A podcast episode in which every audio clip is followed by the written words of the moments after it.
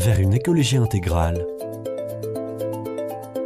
Une émission proposée par Didier Prudon et Alexandre Ribeiro. Bienvenue à tous. Aujourd'hui, on pourrait résumer le, thème de l'émission en tomates au pétrole. Alors en effet, aujourd'hui, Alexandre, vous voulez nous parler de tomates. Vous n'allez tout de même pas nous inciter à manger ce fruit estival. Pas du tout. Je veux juste que nous nous interrogions sur notre dépendance au pétrole. Non pas par rapport à l'automobile, mais par rapport à notre alimentation. C'est-à-dire se poser un certain nombre de questions. En quoi pétrole et alimentation sont intimement euh, liés dans nos sociétés occidentales? Se poser aussi la question de savoir pourquoi la CIA considère que l'alimentation est un problème de sécurité nationale au même titre que l'approvisionnement en matières premières, alors que les États-Unis sont un grand pays agricole, que leur dépendance euh, vis-à-vis d'autres pays est extrêmement limitée. Mais alors, quel est donc le problème? Juste avant de, répondre, euh, un petit point. Ce qui ne fait pas l'objet ici de notre réflexion, c'est l'utilisation du pétrole et de ses dérivés en agriculture, par exemple pour les tracteurs ou pour les produits chimiques qui vont être utilisés. Et je vais commencer par vous dire que je me suis, dans un certain sens, bien amusé en préparant cette émission parce que j'ai récolté des, chiffres et je vais commencer par vous poser une question. En moyenne, aux États-Unis, combien de kilomètres font les aliments entre le lieu de production et là où ils seront consommés? Alors là, j'en ai aucune idée, mais allez, je dirais 100, 500 kilomètres Eh bien, vous êtes bien en deçà de la réalité. En moyenne, c'est 1700 km. 1700 km Oui. Oui, oui, oui. J'ai trouvé d'autres chiffres extrêmement intéressants dans, dans, une étude euh, anglaise. Euh, l'objet de cette étude, c'est de se dire, en gros, combien de calories d'énergie sont nécessaires pour obtenir une calorie d'un produit que nous allons manger. Donc ils ont pris trois exemples pour avoir une calorie de laitue, cette laitue venant d'Amérique, il faut 127 calories d'énergie pour la cheminée. Parce qu'il faut savoir que la laitue, il faut que ça aille vite. Donc la laitue, elle va venir en avion. avion. Voilà. Les amateurs d'asperges provenant du Chili, pour avoir une calorie d'asperge, 97 calories d'énergie dépensée. Des carottes qui vont être produites en Afrique du Sud et que vous allez manger à Londres, 66 calories d'énergie pour une calorie de carotte. on, voit que ça peut, ça peut pas tenir longtemps ce, ce système. Ça c'est certain, surtout que on va plutôt euh, vers une augmentation de la distance entre les lieux de production et les lieux de consommation. Alors, si je vous ai parlé de, la tomate, c'est parce que j'avais une petite idée. Euh, on aurait pu l'intituler Ketchup et pétrole. Pour le ketchup, et je vais vous reposer une question, combien y a-t-il d'opérations de transport entre la cueillette et le stockage final en magasin? Je, n'en sais rien, mais je dirais, allez, une dizaine pour aller du champ au véhicule, le véhicule vers le, vers le, lieu de stockage et ensuite le lieu de distribution. Ça, ça en fait une dizaine au maximum. Ah, eh bien, 52. Ah, il y a des allers-retours peut-être. Eh bien, c'est pas qu'il y a, oui, on pourrait dire des aléatoires, mais quand on regarde là où sont fabriquées les boîtes, là où sont produits les ceci, là où vont être conditionnés les machins, là où vont être mis les étiquettes, voilà. Euh, donc, euh, si on regarde la nourriture consommée chaque année, par exemple, par une famille de, de 4 personnes, ça va engendrer 8 tonnes de CO2. Alors certes, Ça intègre la production, le transport, le conditionnement et la diffusion. Mais, j'insiste là-dessus, la part du transport ne fait qu'augmenter. Donc aujourd'hui, on est prêt à manger des, légumes ou des fruits qui viennent, qui ont fait 10 ou 20 000 kilomètres. Et le système américain, le système alimentaire américain, est fondé sur le transport massif des aliments.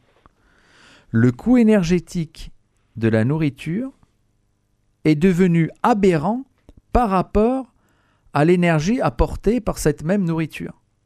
On produit et on utilise énormément d'énergie pour produire une calorie de nourriture. Et ça se répercute sur le prix. Ça veut dire que Ah le bah. prix de l'aliment, il est, il est très très faible au final par rapport par au rapport transport. au transport. Alors on vous dit certes, les, les transports sont pas très chers. Enfin, ils sont pas très chers, ils le, ils le sont quand même. Oui. Ça, ça crée de la pollution. C'est, euh, on dépense en moyenne 20 fois plus d'énergie que celle produite par la nourriture elle-même. Et on n'a pas conscience, en fin de compte, de, de ce coût énergétique dû au transport. Hein. J'ai, pas. Oui, oui, et qui, qui engendre de la pollution, Euh, qui engendre des, pro- des problématiques de transition énergétique, etc., etc., etc. etc. De, de cette folie euh, du système libéral financier, dans lequel d'ailleurs est, est- est complètement engluée l'industrie agroalimentaire, il faudra qu'on y revienne un, un Dans jour. une émission future, oui. Euh, Et euh, ce système libéral financier, en fin de compte, n'est qu'un système d'exploitation de l'homme et de la nature. Donc, comment résister? Dans une émission, on parlait justement de, de, de résistance par rapport à la doctrine euh, sociale, Sociale de l'Église l'Église. qui nous invitait à, à, à résister à ce, ce qui est injuste. Là, on voit bien que c'est injuste et aberrant. Donc, quelle piste vous nous proposez, euh, Didier? Alors, ben, en fait, je voudrais presque offrir une sorte de contre-pied en, en proposant de respecter le rythme de la nature et d'offrir une année de repos à la nature. Et ça, c'est un texte euh, qu'on trouve dans la Bible, hein, au livre du Lévitique, chapitre 25, versets 1 à 7. Et je le lis. Le Seigneur parla à Moïse sur le mont Sinaï et dit Parle aux fils d'Israël, tu leur diras. Lorsque vous entrerez dans le pays que je vous donne, la terre observera un repos sabbatique pour le Seigneur. Pendant six ans, tu, ensemble, ton champ, pendant six ans tu tailleras la vigne, et tu récolteras les produits de la terre. Mais la septième, année, ce sera un sabbat, un sabbat solennel pour la terre, un sabbat pour le Seigneur. Tu n'ensemenceras pas ton champ, tu ne tailleras pas ta vigne, tu ne moissonneras pas ce qui aura poussé tout seul derrière depuis la dernière moisson. Et tu ne vendangeras pas les grappes de ta vigne non taillées. Ce sera une année sabbatique pour la terre. Ce que la terre aura fait pousser pendant ce repos sabbatique, vous vous en nourrirez, toi, ton serviteur, ta servante, et le salarié ou l'hôte qui réside chez toi. Tous ces produits serviront de nourriture à ton bétail et aux bêtes qui sont dans le pays. Il y a dans ce texte beaucoup de sagesse Oui. dans lequel, sur laquelle nous pourrions nous inspirer et, et faire référence un peu plus souvent.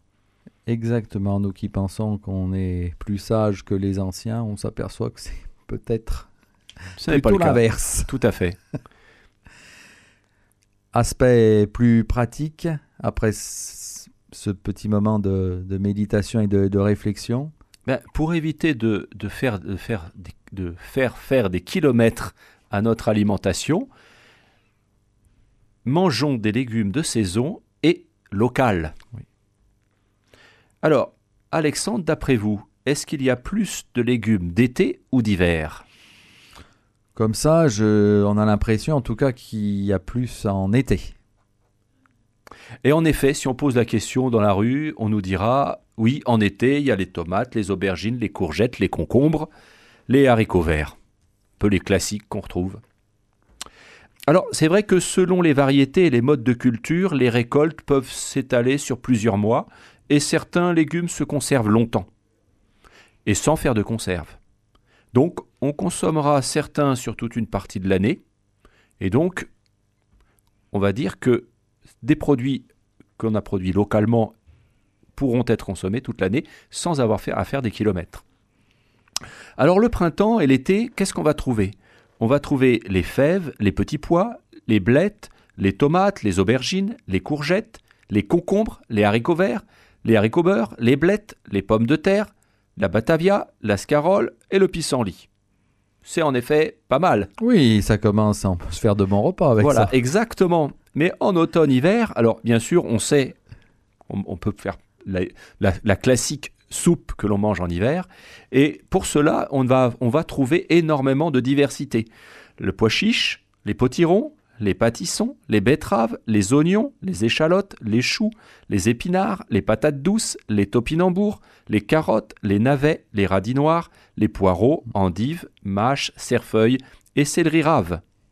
Donc on a de quoi choisir et de quoi faire pour ne pas rester sur les endives au jambon ou la soupe aux choux.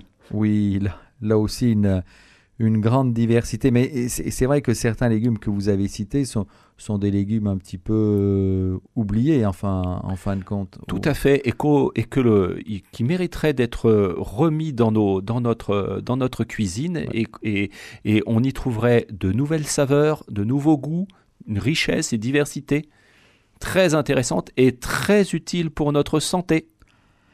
Bah, écoutez, euh, très bien. C'est pas de standardisation de la nourriture, pas de tomates euh, toute l'année, suivant les saisons. En gros, ça peut être euh, Exactement. notre Respectons le rythme de la nature et mangeons des légumes de saison et locaux.